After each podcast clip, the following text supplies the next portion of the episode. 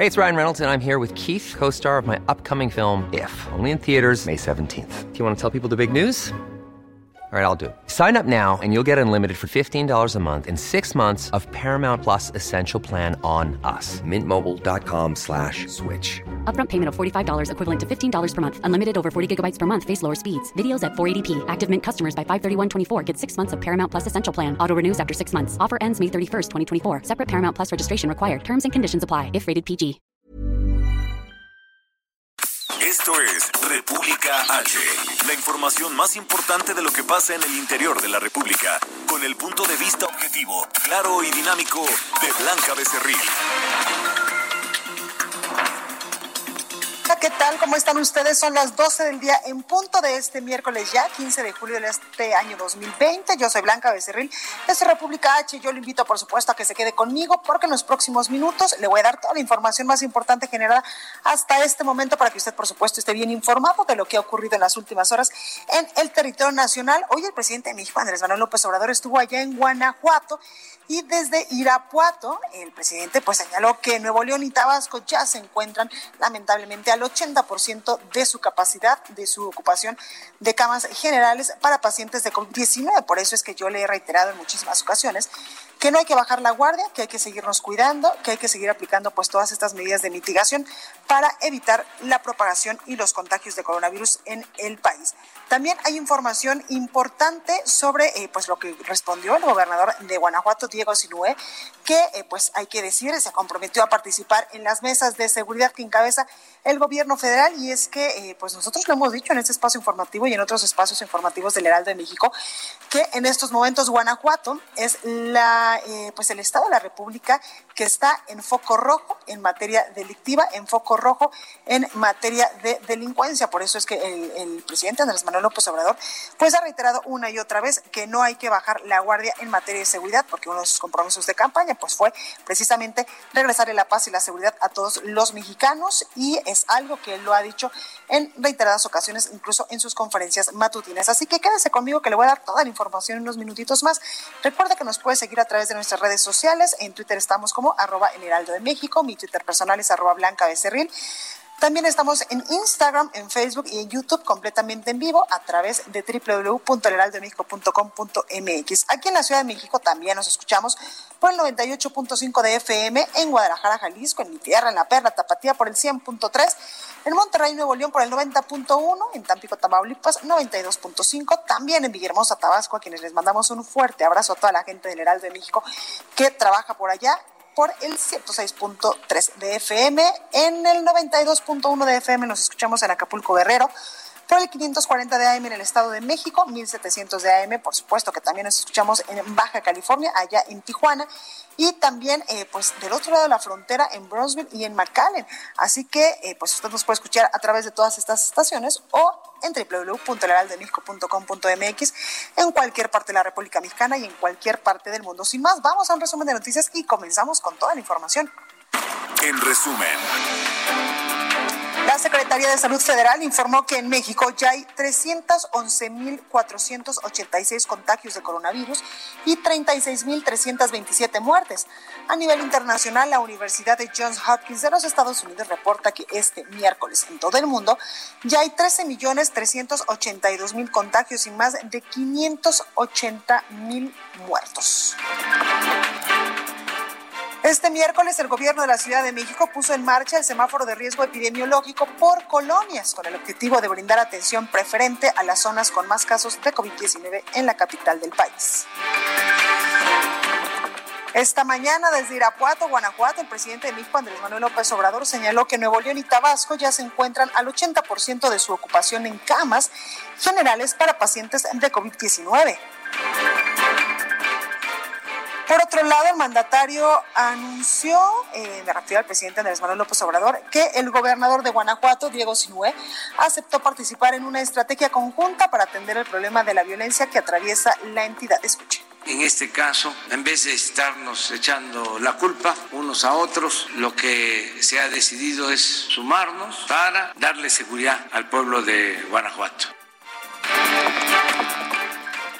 Bueno, por su parte, el gobernador de Guanajuato, Diego Sinué, se comprometió a participar en las mesas de seguridad que encabeza el gobierno federal, a pesar de que en el pasado expresó su rechazo a esta medida a la construcción de la paz. Y a partir de esa fecha hice un compromiso con mi secretario general también de asistir diariamente a las mesas, incluidos sábados y domingos. Estamos asistiendo. Bueno, y el subsecretario de Relaciones Exteriores para América del Norte, Jesús Seade, compareció este miércoles ante el Consejo General de la Organización Mundial del Comercio para defender su candidatura a la dirección de este organismo. El gobierno de China, ya en información internacional, acusó a Reino Unido de estar coludido con los Estados Unidos para perjudicar a empresas chinas luego de que se anunció que la compañía Huawei será excluida de los trabajos para instalar la red de telefonía celular de la próxima generación.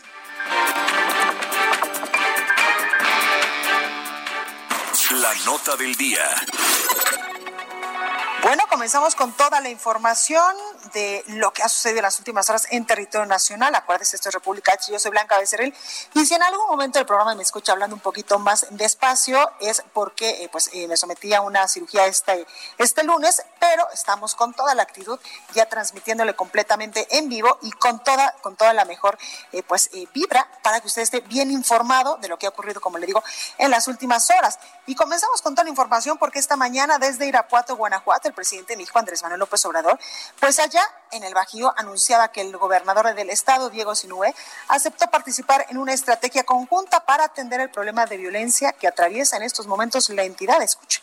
Estamos buscando mejorar la coordinación entre el gobierno del estado, y el gobierno federal, el ciudadano gobernador ha decidido participar en una estrategia conjunta, independientemente de algunas diferencias que tenemos, independientemente de eso, que es consustancial a la democracia, tenemos como autoridades la responsabilidad con el pueblo y en este caso, en vez de estarnos echando la culpa unos a otros, lo que se ha decidido es sumarnos para darle seguridad al pueblo de Guanajuato. Por supuesto que el gobernador de Guanajuato, Diego Sinué, eh, pues respondió al respecto de esto que usted acaba de escuchar que decía el presidente López Obrador. El gobernador se comprometía a participar en las mesas de seguridad que encabeza el gobierno federal, a pesar de que usted se acuerda que eh, pues en meses pasados expresó su rechazo a esta medida, porque incluso pues el gobernador decía que no servía de mucho que estuvieran todos los gobernadores en estas mesas, siendo que pues las autoridades en materia de seguridad, por ejemplo, en sus secretarios de seguridad pública o incluso sus secretarios secretarios de gobierno podían asistir a estas mesas para definir exactamente bien la estrategia en materia de seguridad para regresarle la paz y la tranquilidad a todos los ciudadanos, en este caso, pues a todos los guanajuatenses. Por eso es que, pues en estos momentos ya el gobernador se acaba de comprometer a participar en todas las mesas de seguridad que encabeza el, que encabeza el gobierno federal. Escuche. Yo mencioné inclusive en una entrevista que no asistía a las mesas de seguridad y que ni asistiría. Hoy, bueno, desde el 5 de junio, ¿verdad, secretario? Eh, de julio, perdón, eh, cambié mi postura. Por supuesto, reconozco que eso no le abonaba nada a la construcción de la paz. Y a partir de esa fecha hice un compromiso con mi secretario general también de asistir diariamente a las mesas, incluidos sábados y domingos. Estamos asistiendo. Nosotros en Guanajuato estamos seguros que la presencia del presidente de la República aquí es una gran muestra de la preocupación legítima que ambos tenemos por la seguridad de los guanajuatenses. Como lo ha dicho el presidente, más allá de las diferencias que podamos tener, está un bien superior, que es la paz y la tranquilidad de los guanajuatenses.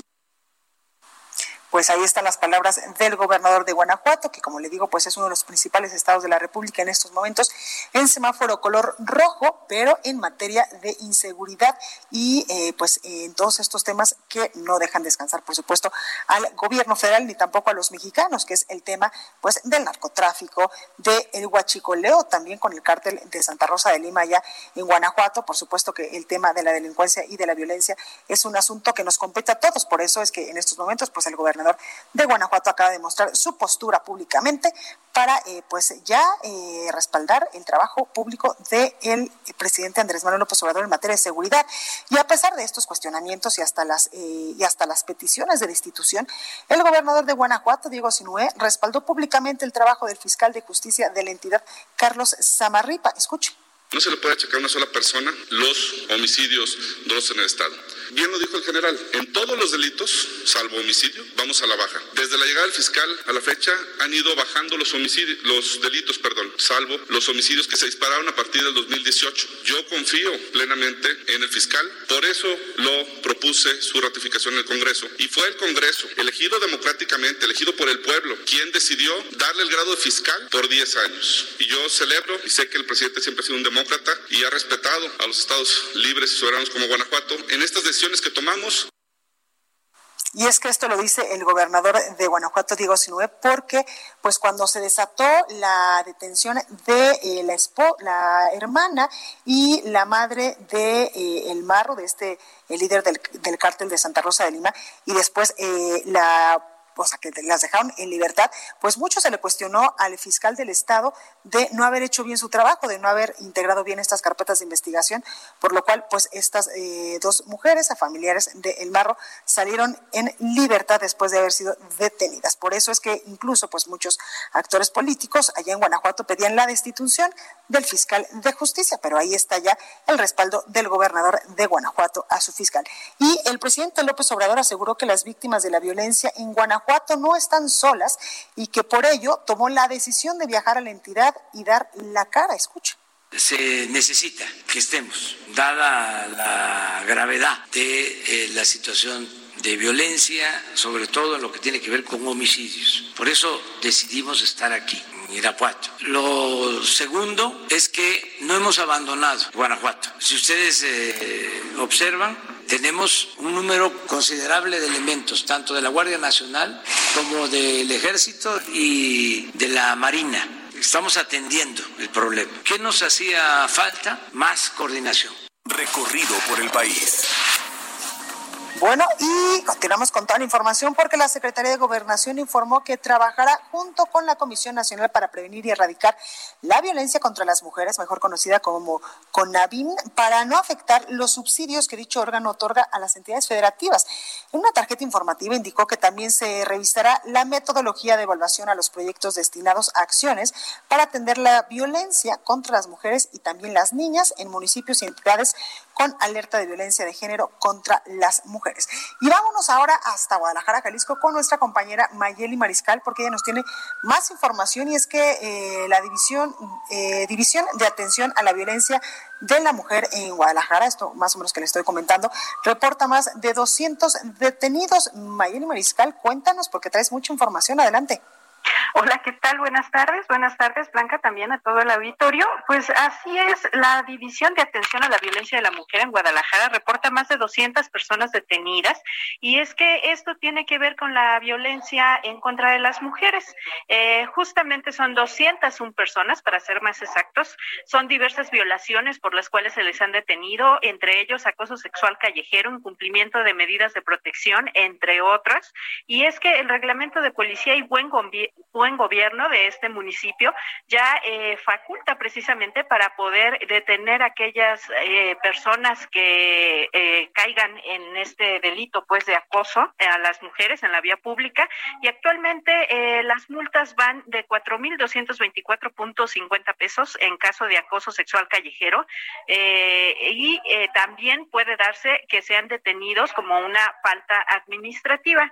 El número de teléfono para las mujeres que nos encontramos encontramos acá en Guadalajara, en caso de que seamos víctimas y querramos hacer alguna denuncia, es el 1201-6070. 1201-6070.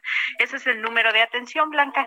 Y también comentarte, bueno, que en estos momentos que estamos hablando de esta cuestión eh, de, género, pues comentarte que justo el día de ayer el gobernador del estado de Jalisco, Enrique Alfaro Ramírez, aceptó la renuncia que le presentó Fela Patricia Pelayo López, la secretaria, bueno, ahora exsecretaria de Igualdad Sustantiva entre Mujeres y Hombres, y esto luego de una polémica generada también eh, debido a que ella pues se ostentaba o firmaba como licenciada sin embargo, eh, pues es pasante, todavía no cuenta con el título, ella estudió mercadotecnia, entre otras muchas eh, situaciones que justamente también el día de ayer algunos colectivos feministas estaban denunciando, sobre todo el que no se ejerciera, se tuvo un subejercicio en el año 2019 en recursos federales, con lo cual eh, pues no se brindó la atención esperada, sobre todo en materia de la alerta de género.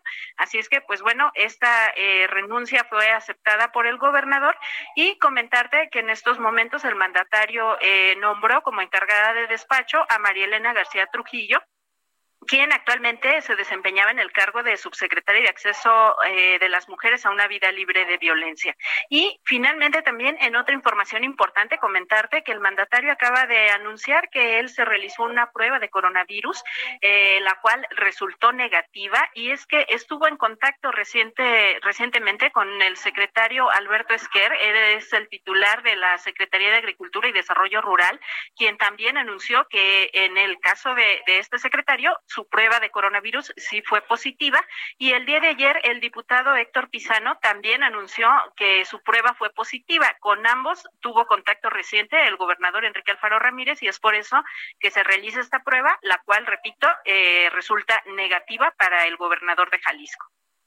Pues ahí lo tenemos. Buenas noticias, Mayeli. Muchísimas gracias por esta información. Claro que sí, Blanca. Estamos al pendiente. Un abrazo. Hasta luego.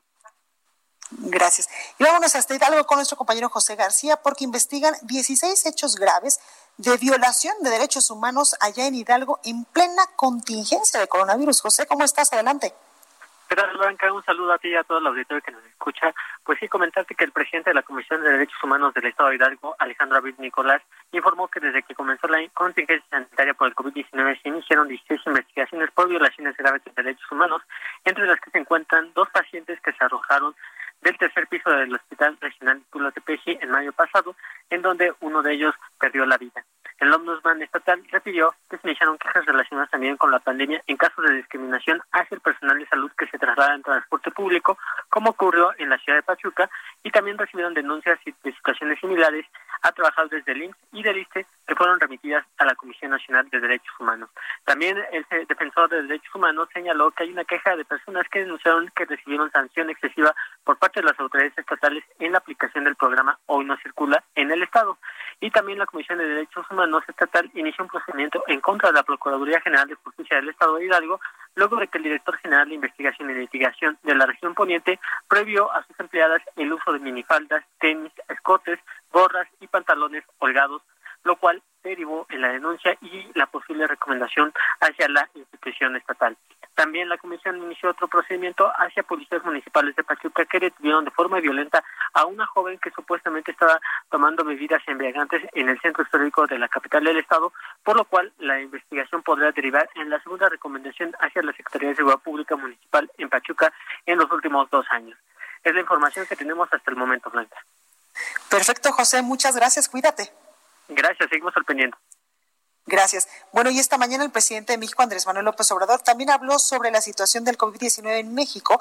Señaló que Nuevo León y Tabasco ya se encuentran lamentablemente al 80% de su ocupación hospitalaria por la emergencia sanitaria del coronavirus. Además, reconoció que en Yucatán y en Quintana Roo también se va a requerir ampliar el número de camas para pacientes de COVID-19. Escuche.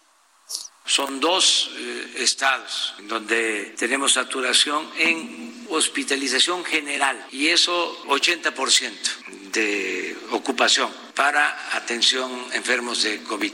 Esos estados son Nuevo León y Tabasco. En los dos estados ya estamos actuando para ampliar el número de camas y tener espacios. El caso de Yucatán, el caso de Quintana Roo, va a requerir también, y ya lo estamos haciendo, de ampliar el número de camas, mejorar instalaciones. Bueno, y el gobernador de Yucatán, Mauricio Vila, anunció el regreso de la ley seca al Estado. Herbert Escalante nos tiene toda la información. Herbert, adelante, ¿cómo estás? Hola, buenas tardes, bien, gracias. Así es, al hacer un último llamado a la población yucateca para evitar contagios de COVID-19, el gobernador Mauricio Vila Dosal anunció el regreso de la ley seca que estará prohibida la circulación vial a partir de las 10.30 de la noche en todo el estado y que cerrarán las marinas, por lo que ya no podrán navegar los yates en estas vacaciones. En un mensaje en las redes sociales anoche, el panista sostuvo que muchas personas han relajado las medidas de higiene y prevención ante la pandemia y que otros han confundido la reactivación con la reactivación de su vida social, por lo que es necesario nuevas medidas a reducir el contacto social innecesario, las fiestas y las reuniones sociales. El gobernador una especie de toque de queda, pues sostuvo que a partir de este jueves la Secretaría de Seguridad Pública implementará un operativo en todo el estado para evitar la circulación vial a partir de las 10.30 de la noche y hasta las 5 de la mañana. Vila también dio a conocer que los negocios no esenciales deberán permanecer cerrados a más tardar hasta las 6 de la tarde y no podrán abrir los sábados y domingos. En cuanto a los restaurantes, de lunes a viernes cerrarán como máximo a las 10 y los fines de semana solo podrán operar en la modalidad de servicio a domicilio para llevar o mediante plataformas. El gobernador agregó que a partir de este jueves se cierran todas las marinas y se ordena el inmediato regreso de las embarcaciones recreativas para estar en tierra y se prohibirá el uso de cualquier vehículo acuático con motor, excepto las dedicadas a la pesca. Además, sostuvo que se restablece la ley seca en todo el territorio yucateco, la cual durará al menos un mes. Vila dijo que se necesita que la gente aplique sin excepción las medidas de prevención y restrinjan totalmente la vida social.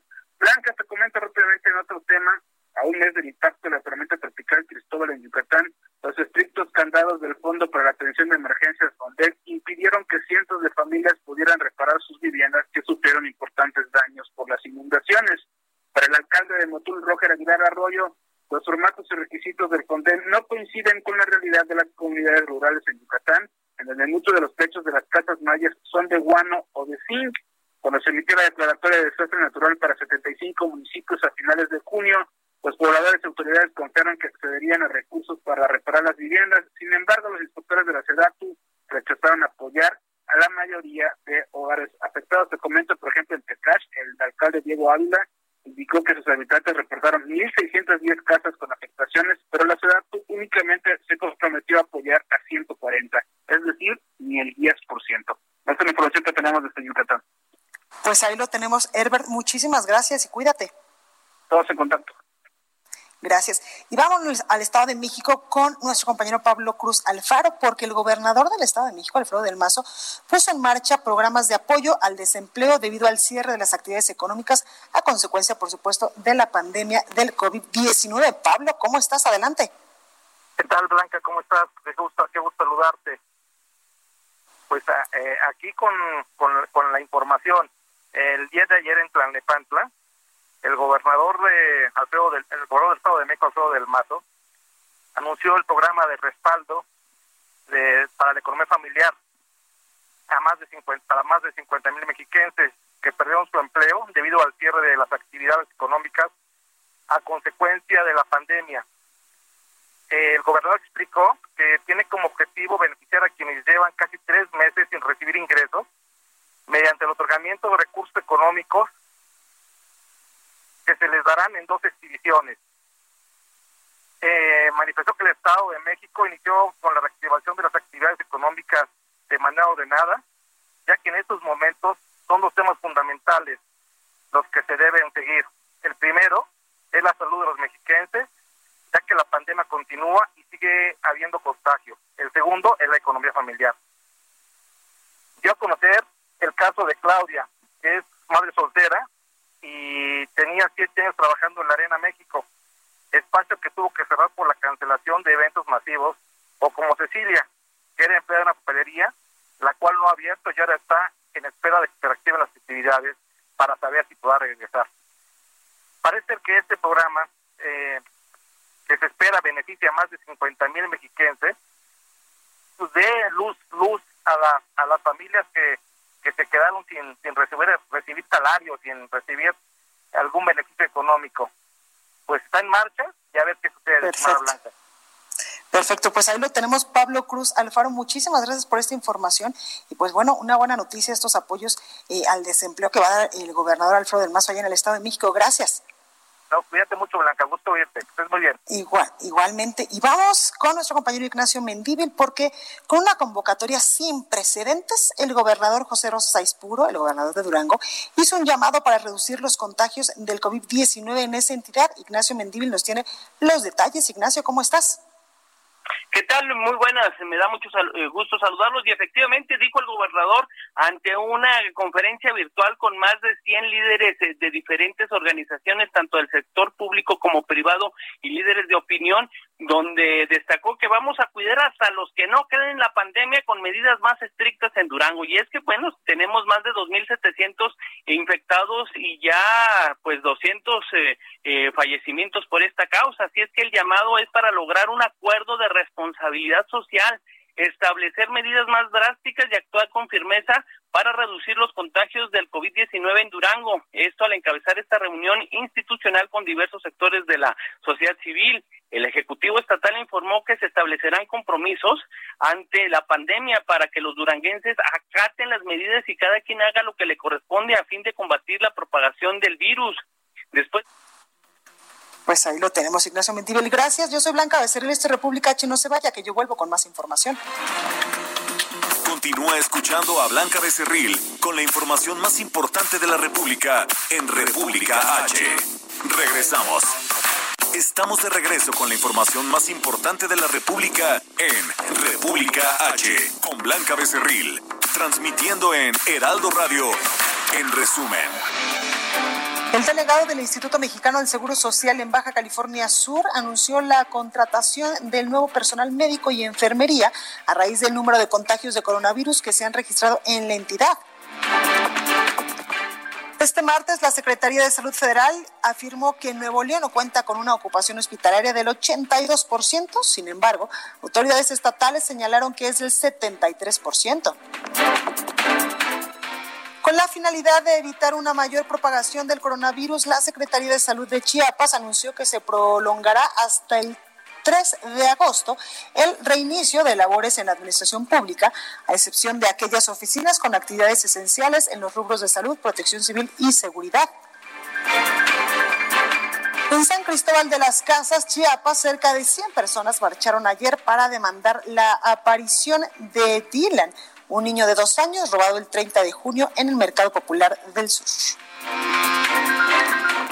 Y la pandemia por coronavirus no frenó los trabajos de Cuautitlán Izcalli, Estado de México, para prevenir un posible desbordamiento del vaso regulador El Ángulo durante la temporada de lluvias que pone en riesgo a 50 mil personas. Así lo afirmó el encargado de despacho del organismo municipal de agua, José César Lima Cervantes. Entrevista. Bueno, me da muchísimo gusto saludar en la línea telefónica a la alcaldesa de Los Cabos, Armida Castro. Alcaldesa, muy buenas tardes, ¿cómo está? Gracias, buenas tardes para ti, buenos días todavía para nosotros. Pues aquí, con el gusto de poderte saludar y compartirte cómo estamos en Los Cabos. Oiga, eh, alcaldesa, pues cuénteme, después de meses de confinamiento, pues por esta pandemia, por esta emergencia sanitaria del coronavirus, ¿cómo va la reactivación eh, económica, sobre todo la reactivación turística allá en Los Cabos, Baja California? Bien, ha sido sin duda todo un reto, un aprendizaje. Yo les decía que si de la cuarentena como ciudadanos, como gobierno, teníamos que aprender algo, definitivamente era cuidarnos. Y en ese proceso es en el que estamos actualmente. Eh, durante la cuarentena, pues tuvimos a bien eh, hacer uh, un manual de protocolos, un manual de medidas, un manual que nos permitiera garantizar que el turista va a ser recibido con todas las medidas que nos marca eh, la Secretaría de Salud, tanto del Estado como eh, la Secretaría de Salud Nacional, con la intención de garantizar que el turista pueda llegar, pueda disfrutar y pueda regresar a su lugar de origen sano. Ese sería sin duda el gran reto y el mejor de los resultados que pudiéramos dar como destino turístico. Entonces, pues ha sido un aprendizaje. Tenemos ya eh, cuatro semanas, vamos para cuatro, cuatro semanas en, en, esta fase, en esta fase de apertura eh, limitada al 30%, eh, aprendiendo, insisto, como sociedad a cuidarnos, pero más allá de eso, como sociedad turística, a hacernos responsables de que, de que el destino esté abierto depende de todos. Totalmente. Oiga, alcaldesa, y sobre esto le quiero preguntar, ¿cómo se han portado los bajacalifornianos después de este confinamiento y de que poco a poco pues ya vamos regresando a nuestras actividades normales? Tuvimos dos etapas y, hay que reconocer porque los errores se tiene que aprender, ¿no? Y fueron notas, además nacionales. Eh, cuando se abren las playas, de repente, en un proceso extraordinario, pues el arco, que normalmente de cada cuatro a siete años se convierte en playa porque la marea baja lo suficiente, pues resulta que era playa y era como que un atractivo y hubo que cerrar y limitar y de enseñar a la ciudadanía que no podíamos extralimitar la, la oferta, la oportunidad que teníamos de abrir al 30%. Después de eso, pues bueno, las playas se nos rebasaban, fueron más de dos meses de confinamiento, cuando abres las playas, pues la gente, las familias se dieron cita en estos lugares. Hubo también que aplicarnos como como gobierno, con seguridad pública, Guardia Nacional, con todas las instancias de la mesa de seguridad que tengo el honor de presidir, les pedí el apoyo y les dije, creo que el ciudadano necesita que lo orientemos, vamos a trabajar. Y afortunadamente las playas que tenemos abiertas, que son 11, eh, se abren solamente al 30% de su capacidad y ha sido un comportamiento social ejemplar. Así que eh, creo yo que por ese lado, con el respeto que se ha mostrado por, por los espacios que se han ido aperturando es que podemos permanecer con las playas abiertas. Es el único municipio en, en Baja California Sur que está actualmente con las playas abiertas y con eh, los restaurantes y los hoteles al 30% de su capacidad, cumpliendo, mira, ha sido complicado porque tuvimos que capacitar al personal, tuvimos que entender que los hoteles, por ejemplo, rentan una habitación se desocupa, no la vuelven a rentar inmediatamente, se sanitiza y se espera un mínimo de 48 horas para volverse a alquilar. Eh, vamos bien, creo yo que la sociedad está eh, cooperando mucho y nosotros, pues bueno, como autoridad con, la, con las mesas, con las cámaras, hemos hecho el trabajo que corresponde. La última decisión finalmente la tiene cada uno de los ciudadanos. Usar cubrebocas, lavarse las manos, mantener la sana distancia pues ya son parte de nuestra nueva rutina y tendrían que entenderlo así. Y también el turista. Entonces, esa, como te digo, para hacer un puerto turístico, un lugar que vive del turismo, pues ha sido una etapa muy complicada. Claro, abierto, con cierta parcialidad, pero dando los servicios, garantizando eh, sobre todo las medidas y los protocolos para que quien venga se sienta seguro y tenga la tranquilidad de que estamos capacitados para recibirlos. Totalmente, alcaldesa. Por último, preguntarle cómo va el tema del coronavirus allá en Los Cabos, los números, si tienen, eh, pues en estos momentos, disponibilidad de camas suficientes para, eh, pues para todas las personas que en dado caso, pues podían utilizar una cama hospitalaria. Sí, mira, afortunadamente, eh, si en algo hemos estado muy atentos, las mesas de seguridad, tanto la estatal como la municipal, que sesionan, mm, en este caso la estatal, dos veces a la semana, nosotros tenemos actualmente 53 personas hospitalizadas en, en los hospitales, eh, tanto privados como, como públicos. Eh, esto nos permite decir que estamos por abajo del 30% de la capacidad hospitalaria. Tenemos solamente eh, siete personas en los diferentes hospitales, en este caso entubadas, y yo esperaría un informe para hoy a las 3 de la tarde que me permitiría saber cómo vamos. Tenemos sospechosos y tenemos personas confirmadas que están en, en, este, en aislamiento eh, en sus casas, mm, de 400 personas, esperando los números porque, ¿sabes? Se ha retrasado mucho eh, el informe que nos indica cuáles son los que se han recuperado. Creo yo que para la población que tenemos, que se estima arriba de los 422 mil habitantes, siendo un puerto que ya está abierto, eh, insisto, al 30% de su capacidad, pero que ya tenemos algunas semanas recibiendo turistas, hemos podido mantener, eh, si no estable, pero sí dentro de, una línea. De los parámetros, claro. Entonces, pues con la responsabilidad de todos, con un trabajo conjunto y con el respeto a las medidas, mira, yo les decía, no es el gobierno, no es ningún nivel, ni, ni la seguridad, ni protección civil, es cada ciudadano y cada familia que tome las mejores decisiones. Así que, cuando estamos está abierto, eh, tenemos las playas, tenemos al personal y tenemos eh, la gran mayoría de los hoteles trabajando a un mínimo de capacidad, pero preparados para recibirlos. Pues ahí lo tenemos, Armida Castro, alcaldesa de Los Cabos, Baja California. Muchísimas gracias por esta comunicación y mucha suerte para lo que viene. Al contrario, encantada y gracias por la oportunidad de platicarles que Los Cabos estamos de pie, fortalecidos y trabajando. Pues ahí lo tenemos. Muchas gracias, alcaldesa. Gracias, buenas tardes. Buenas tardes. Bueno, y vamos con nuestra compañera Marta de la Torre a Colima, porque Colima precisamente ya rebasó los mil casos de coronavirus. Burócratas regresan al confinamiento por este motivo. Marta de la Torre nos tiene los detalles. Marta, adelante.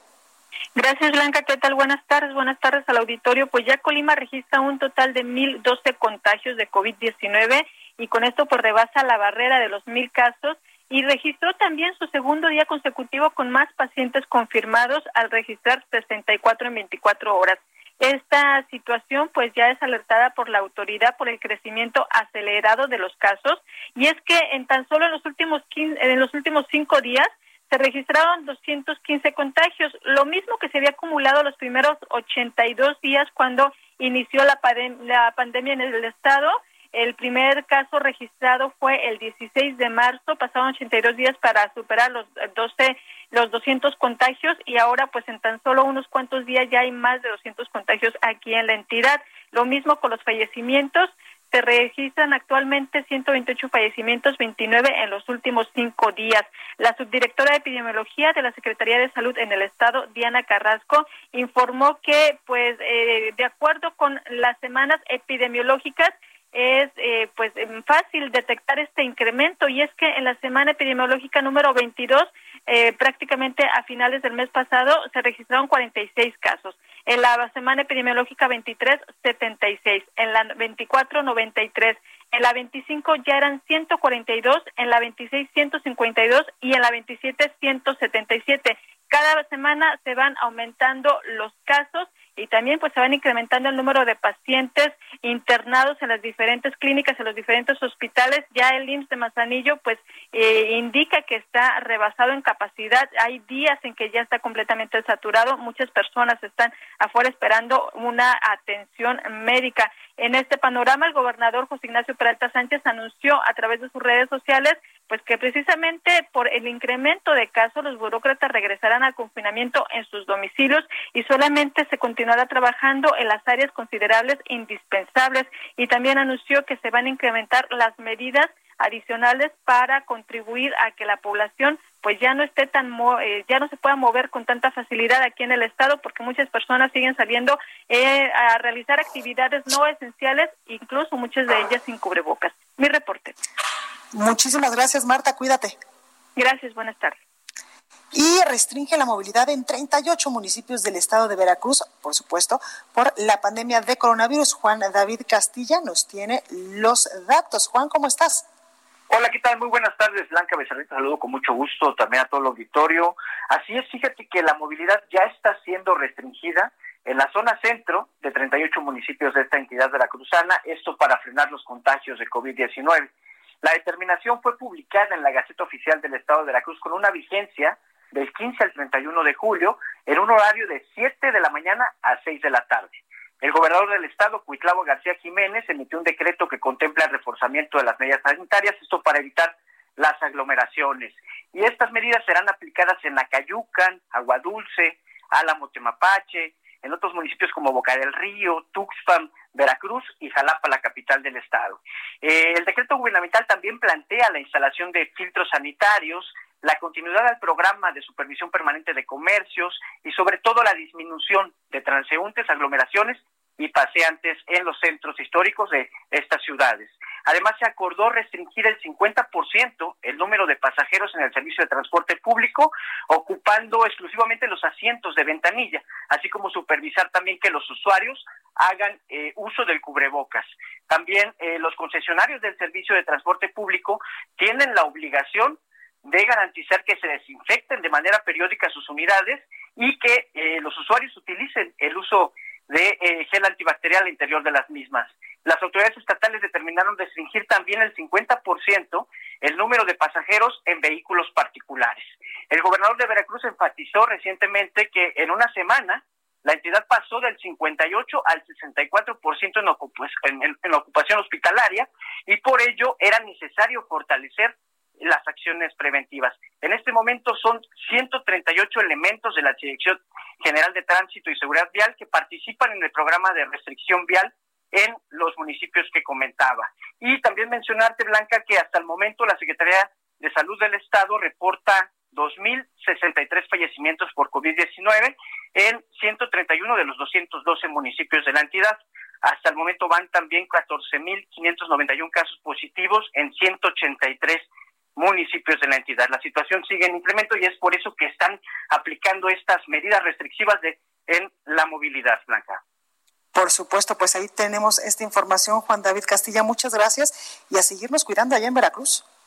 Claro que sí, vamos a seguir pendientes de todo esto y a cuidarse. Excelente tarde, hasta luego.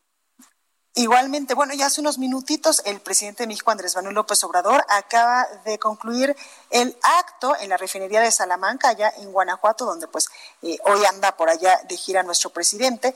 Ahí se puso eh, pues la mano en el corazón y se dirigió al gobernador Diego Sinue y le dijo literalmente, mi gober, aquí estamos, ahí te encargamos lo de la seguridad, tú eres el coordinador, le dice el presidente López Obrador al gobernador de Guanajuato por aquellos, eh, pues por aquellos temas complicados en materia de seguridad que está viviendo en estos momentos esa entidad federativa.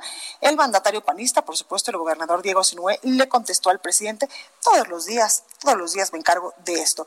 ¿Verdad, Alfonso, que él es el coordinador? Preguntó el presidente al eh, pues, secretario de Seguridad Pública y Participación Ciudadana, Alfonso Durazo, del gobierno federal, y le contestó Alfonso Durazo, así es, pero pues ahí está el llamado, el encargo que le hace el presidente López Obrador al gobernador de Guanajuato, Diego Sinue, en materia de seguridad. Vamos con más información. El análisis.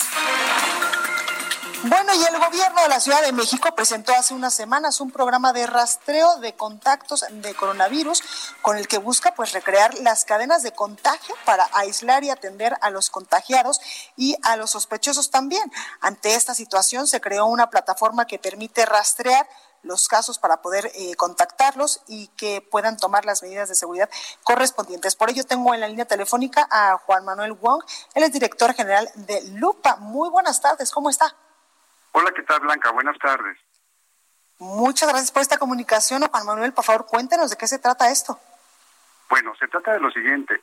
Eh, nuestra empresa ha desarrollado una plataforma de información que se denomina lupa.mx en la cual eh, la creamos eh, a partir de nuestra experiencia ya de 25 años en sistemas geográficos y tomando en cuenta lo que ha pasado en otros países del mundo, en donde la tecnología geoespacial está siendo utilizada para atender COVID-19. Eh, sobre esta base, entonces, nosotros lo hicimos aquí en México. La plataforma está disponible a público en general en la parte informativa y hay una parte de acceso autorizado en donde tanto gobierno como empresas pueden acceder y ahí, además de informarse, pueden gestionar el tema de COVID. Eh, un tema muy importante al respecto tiene que ver con rastreo de contactos, que justamente el gobierno de la Ciudad de México recientemente anunció, y ahí nosotros tenemos un módulo que hemos desarrollado que permite que este rastreo se haga con tecnología. Esto, Juan Manuel, por supuesto, es para eh, tener identificados, como tú no lo dices, a las personas que eh, sean portadoras de este virus y cortar pues esta cadena de transmisión. Sí, en realidad lo que está sucediendo ya en este momento por parte del gobierno de la ciudad es que están pidiéndole a las personas que resultan positivos, eh, ya como contagiados, que den la información de con quién han estado en contacto en los días recientes para poderles avisar a esas personas que existe la posibilidad de que tengan contagio. Esto actualmente se está haciendo de esta manera a través de entrevistar a la persona, de pedir los teléfonos y ya luego Locatel lo que hace es eh, comunicarse para tratar de contactar a estas personas. Lo que nosotros proponemos es usar la tecnología para este mismo propósito. ¿Y cómo es que lo estamos considerando? Eh, tenemos nosotros la posibilidad de, información de teléfonos celulares que están siendo registrados y monitoreados a partir de que están eh, dados de alta en diferentes apps que requieren ubicación y también se conectan a diferentes redes de Wi-Fi.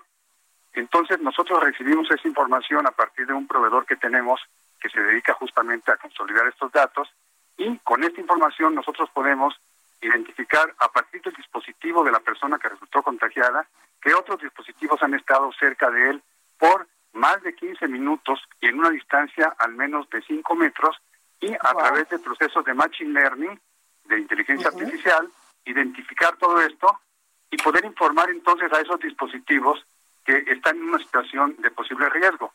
Eh, no es nada que se manejen nombres, eh, es totalmente anónimo, simplemente son los dispositivos, sus IDs, los que son tomados en cuenta para hacer todo este proceso.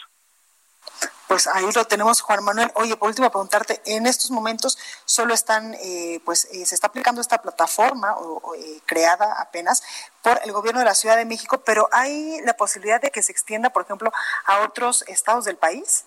No, en realidad, este Blanca, no se está todavía usando aquí en la Ciudad de México. Lo que te explicaba es que lo que se está haciendo es la modalidad de los teléfonos. Esto ya está siendo utilizado en Bogotá, en Medellín y en Cali, en Colombia, porque el desarrollo lo hicimos de manera conjunta con una empresa colombiana que es similar a la nuestra aquí en México. Entonces, allá ya se implementó, está siendo muy exitoso su utilización y nosotros aquí estamos promoviendo primero en la Ciudad de México, que es en donde sentimos que hay más avance en esta posibilidad y ahora lo que queremos es ir a otras entidades y bueno, este medio de tu programa nos sirve para poder esto comunicarlo porque sí nos interesa ir al resto del país y ofrecer esta tecnología para que se pueda utilizar y sirva para contener los contagios. Totalmente, pues ahí lo tenemos, Juan Manuel Wong, director general de Lupa. Muchas gracias por esta información. A tus órdenes, Blanca. Muchísimas gracias y mucha suerte. Pablo, hasta luego. Hasta luego. Bueno, hablando más del tema de coronavirus, en México eh, tendría 97.923 muertes por coronavirus para el primero de noviembre del 2020. Esto, ojo, de acuerdo con un modelo reciente del Instituto de Medición y Evaluación de la Salud de la Universidad de Washington. Los decesos por la enfermedad podrían ser de 85.742 si hubiera un uso generalizado del cubrebocas, según este instituto estadounidense. En cambio, si se relajan las medidas de distanciamiento, el, el país podría llegar en la misma fecha a 140.217 muertes, según este modelo. Por ello es que hay que seguirlos cuidando, seguir utilizando este tapabocas, eh, también la sana distancia de un metro, metro y medio con las personas que están a nuestro alrededor y lavarnos las manos de manera obsesiva, no tocarnos nariz, ojos ni boca. Y si usted todavía se puede quedar en su casita, hágalo, que de esta manera pues también ayudamos a otras personas que no puedan estar en sus hogares. Vámonos ahora hasta Tamaulipas, porque en Ciudad Victoria habrá multas por circular fuera del horario permitido. José Hernández nos tiene los detalles. José, adelante. Eh, un saludo para todo tu auditorio. Como parte de las medidas para reducir la movilidad, Aquellas personas que circulen entre las 22 horas y las 5 de la mañana serán sancionadas con 868 pesos 80 centavos y no habrá descuento en el pago de estas multas. El Comité de Seguridad en Salud Pública con el propósito de reducir la cadena de contagios por coronavirus, estableció la prohibición de actividades entre las 22 horas y las 5 de la mañana, así como la movilidad, haciendo la excepción para cuestiones de salud y seguridad pública. La Dirección Municipal de Seguridad, Tránsito y Vialidad de Ciudad Victoria anunció que la multa por no acatar el decreto en cuanto a la movilidad será de 10 unidades de medida de actualización, es decir, 868 pesos 80 centavos. Esa misma sanción es para el doble. Hoy no circula de acuerdo con el último dígito, dígito de la placa del el vehículo. A la fecha ya se han levantado 27 boletas de infracción, de las cuales 20 son por infringir el doble no circula y 7 por circular en el horario restringido de las 10 de la noche a las 5 de la mañana. En tanto, ante esta decisión del Ayuntamiento de, Ciudad Victoria de aplicar multas, los regidores del PRI y Movimiento Ciudadano en el Ayuntamiento de Victoria externaron su rechazo a tal decisión y advirtieron que no contó con la aprobación del Cabildo, por lo cual la consideraron arbitraria e insistieron en que no existe fundamentación alguna para la imposición de tal sanción, por lo que exigieron la suspensión de este decreto y anunciaron que llevarán a cabo acciones de protesta, Blanca. Tenemos, José, muchas gracias. Saludos. Saludos. Y vamos ahora con nuestro compañero Carlos Juárez, porque el gobernador de Tamaulipas, Francisco García Cabeza de Vaca, informó que la nueva eh, prueba COVID que le aplicaron dio negativo, por lo que levantará su aislamiento. Carlos Juárez, adelante con tu reporte. Hola, ¿qué tal, Blanquita? Un gusto saludarte a ti y a todo tu territorio. Efectivamente, el gobernador Tamaulipas, a través de su cuenta oficial de Twitter, dio a conocer que eh, ya dio negativo en la segunda prueba de COVID-19. Cabe señalar, Blanca, que eh, Francisco García Cabeza de Vaca había dado positivo el pasado 2 de julio, luego de haberse reunido en la ciudad de Tampico con varios gobernadores. mencionó también que pues estaba muy agradecido con las personas que habían estado al pendiente de su estado de salud. Añadió que ha levantado el aislamiento y aseguró que regresará a realizar actividades las cuales no dejó de aplicar, aunque sea desde su oficina particular. Cabe señalar, Blanquita, que, bueno, en el tema de coronavirus, Tamaulipas supera ya los 10.000 casos, acercándose peligrosamente a los 11.000. Eh, en cosas de la pandemia también cabe señalar que el precio del pollo ha subido en la entidad tamaulipeca, incluso rebasó los 50 pesos por kilogramo, aunque ahorita logró bajar cuatro pesos, los empresarios como lo viene, viene siendo Miguel Rodríguez Salazar aquí en la zona sur de Tamaulipas, prevén que pueda mantenerse eh, caro durante esta pandemia del COVID-19.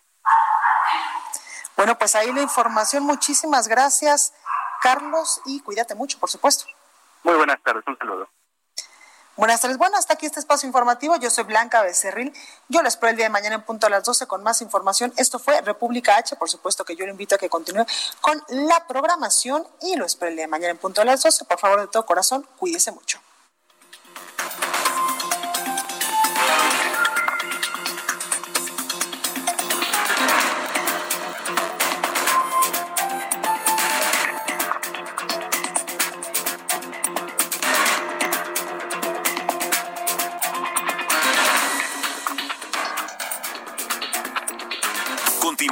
Escuchando a Blanca Becerril con la información más importante de la República en República H. Regresamos. Heraldo Radio. La HCL se comparte, se ve y ahora también se escucha. Hi, I'm Daniel, founder of Pretty Litter. Did you know cats tend to hide symptoms of sickness and pain? I learned this the hard way after losing my cat, Gingy. So I created Pretty Litter, a health monitoring litter that helps detect early signs of illness by changing colors, saving you money and potentially your cat's life. Pretty Litter is veterinarian developed, and it's the easiest way to keep tabs on your fur baby's health right at home. Go to prettylitter.com and use code ACAST for 20% off your first order and a free cat toy. Terms and conditions apply. See site for details.